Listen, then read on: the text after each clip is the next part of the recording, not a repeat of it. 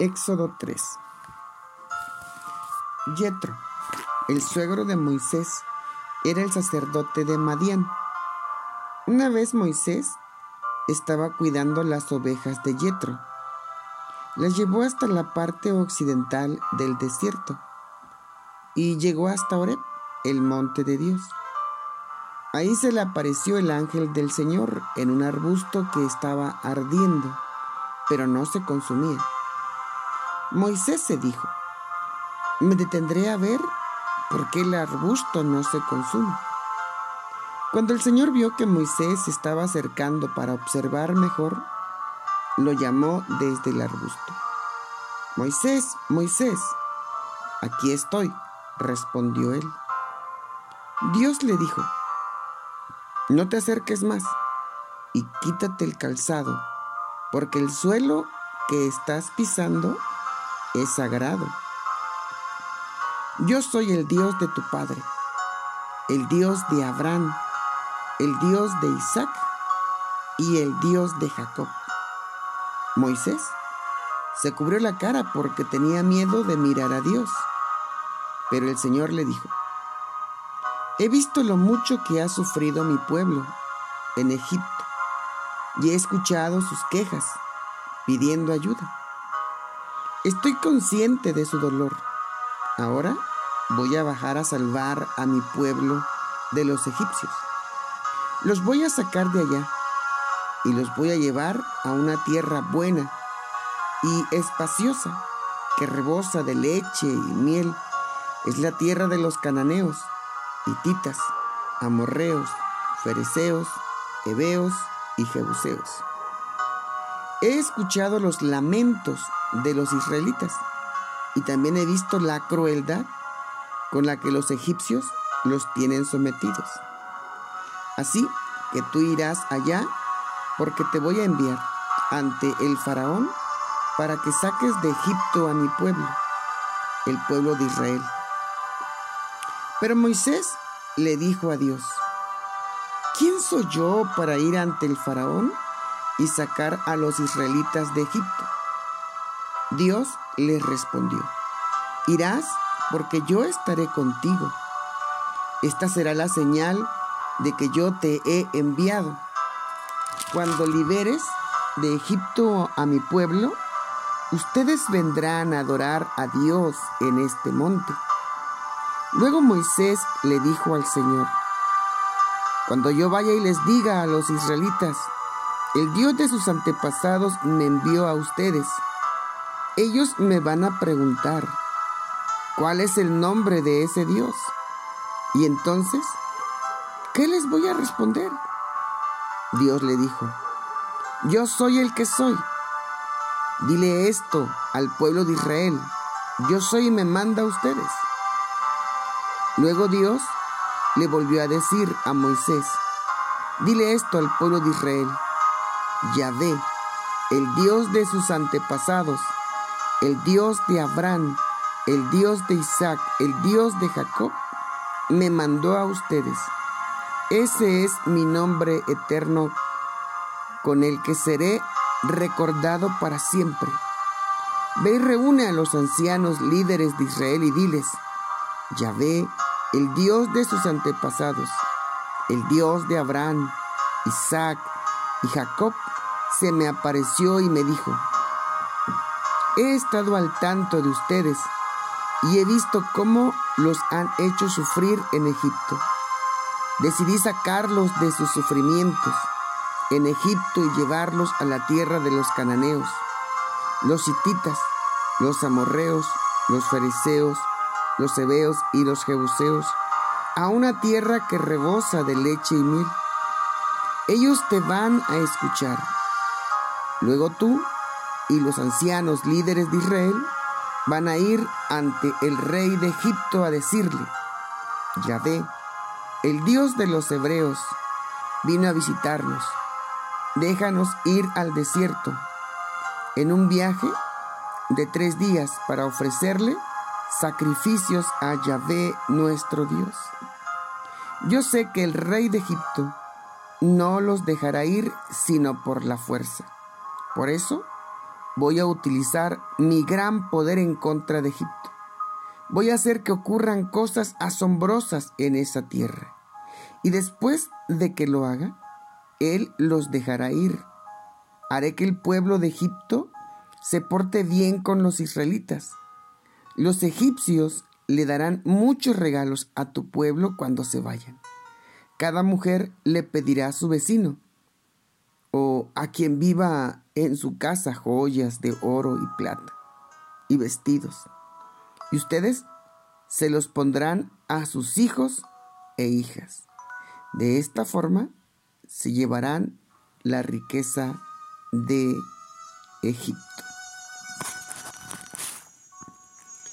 Bueno, pues ahí terminó el capítulo 4 y esperamos, ¿verdad?, que podamos desarrollar este tema porque creo y estoy convencido de que Dios conoce el sufrimiento de muchas, de muchas personas que están sufriendo.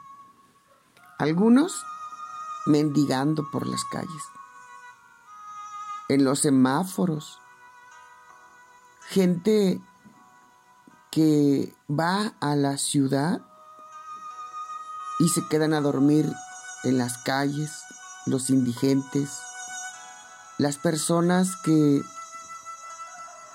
ah, no tienen un hogar donde dormir, no tienen algo que llevarse a la boca, porque son esclavos de las drogas, del alcohol, de la pornografía, del adulterio, de la hechicería, de los celos, de las herejías, de los pleitos.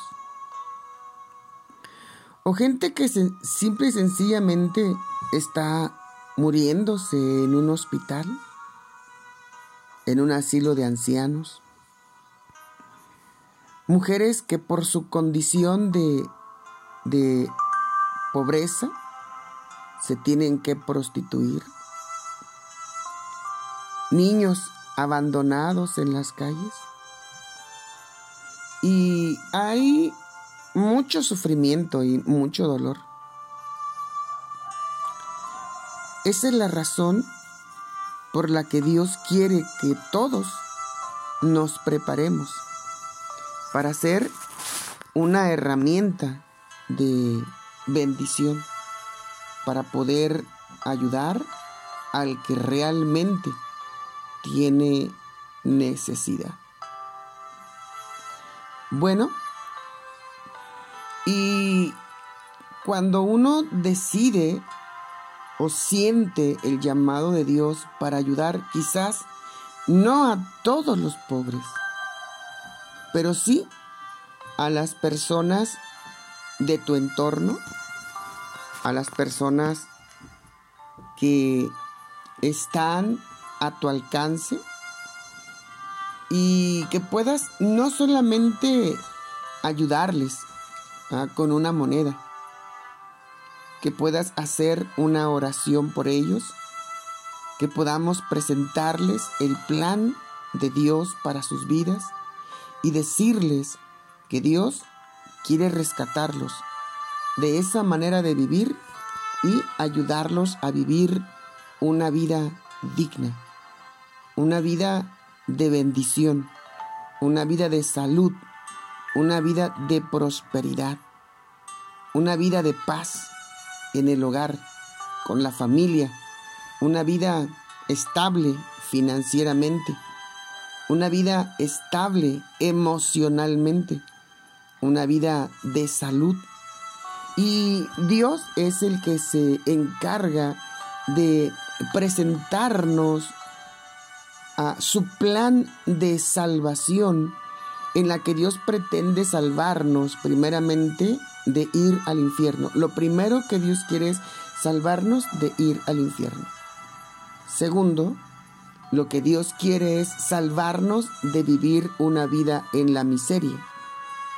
Tercero, que Dios quiere salvarnos de vivir una vida esclavos de la enfermedad. Cuarto, que Dios quiere salvarnos de vivir una vida familiar llena de problemas. Y lo que nosotros o lo que las personas tienen que entender es que no han podido liberarse con sus propias fuerzas. Esas personas que se drogan, que se alcoholizan, esas personas que viven esclavos de la pornografía, del adulterio, de la fornicación y de todos los pecados, que han intentado decir, oh, es que yo en el momento que yo quiera dejo de pecar, dejo de tomar, dejo de drogarme, dejo de fornicar, dejo de adulterar. No, no, en algún momento se tiene que reconocer que necesitas ayuda. Y esto es lo que Dios está diciendo, ¿verdad? Yo he escuchado el clamor de ellos, ¿verdad? Dice el versículo 17, decidí sacarlos de sus sufrimientos en Egipto y llevarlos a una tierra donde hay abundante leche y miel. Habla de una vida diferente. Habla de, que Dios te quiere sacar de una vida de miseria a una vida de, de abundancia, a una vida de enfermedad, a una vida de salud, de un camino que te conduce hacia el infierno y de un camino que te conduce hacia el cielo en eternidad, de un camino donde los problemas en tu familia te están agobiando a una vida donde tengas la paz de Cristo en medio de, las aflicciones. Y Dios, ¿verdad? Desea levantarnos primeramente a nosotros y rescatarnos de nuestra vana manera de vivir. Muchas veces nosotros llegamos a pensar, oh, yo estoy bien y mientras yo esté bien, no hay problema. No, pero Dios quiere proveerte de las herramientas necesarias, de la sabiduría, del poder, de la gracia, de su amor, de los dones de su espíritu. ¿Quién no quisiera tener el don de milagros, el don de sanar a los enfermos, el don de, tener mucha sabiduría, el don de hablar la palabra profética, el don de interpretar lenguas, de hablar lenguas? ¿Quién no quisiera los dones de Dios para su vida? Hay cosas que el dinero no puede comprar. Por eso el apóstol Pedro en alguna ocasión, cuando iba al templo a orar, dijo, no tengo oro ni plata, pero lo que tengo te doy. Agarró al paralítico que estaba pidiendo limosnas en el templo, lo agarró de la mano y te dijo, en el nombre de Jesús, levántate y anda. Y aquel hombre se levantó porque el poder de Dios obraba en la vida de Pedro. No es que era Pedro, es que era Dios obrando a través de Pedro.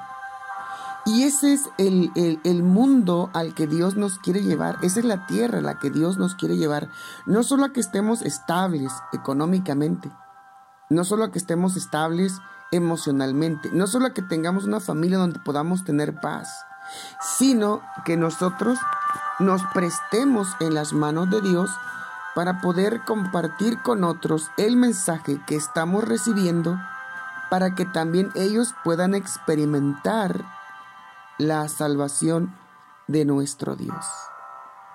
La salvación de Dios es integral y tiene que ver con la vida eterna, tiene que ver con la salvación de tus finanzas, de tu salud, con la salvación y la estabilidad de tu familia.